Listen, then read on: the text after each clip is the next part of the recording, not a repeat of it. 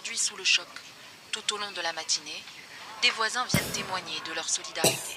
Il est évident que c'est pour cibler les, les étrangers. quoi. C'est- C'est quand même assez épouvantable. quoi. C'est c'est vraiment, vraiment terrifiant.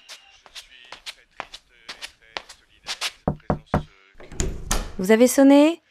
Bah qu'est-ce qui se passe cette fois? Un quartier dans lequel les victimes avaient leurs habitudes. Il se passe que... que je ne ferme plus la porte de chez moi, que vos murs sont trop blancs, et que depuis cinq ans, je dors dans des draps qui ne sentent toujours pas chez moi.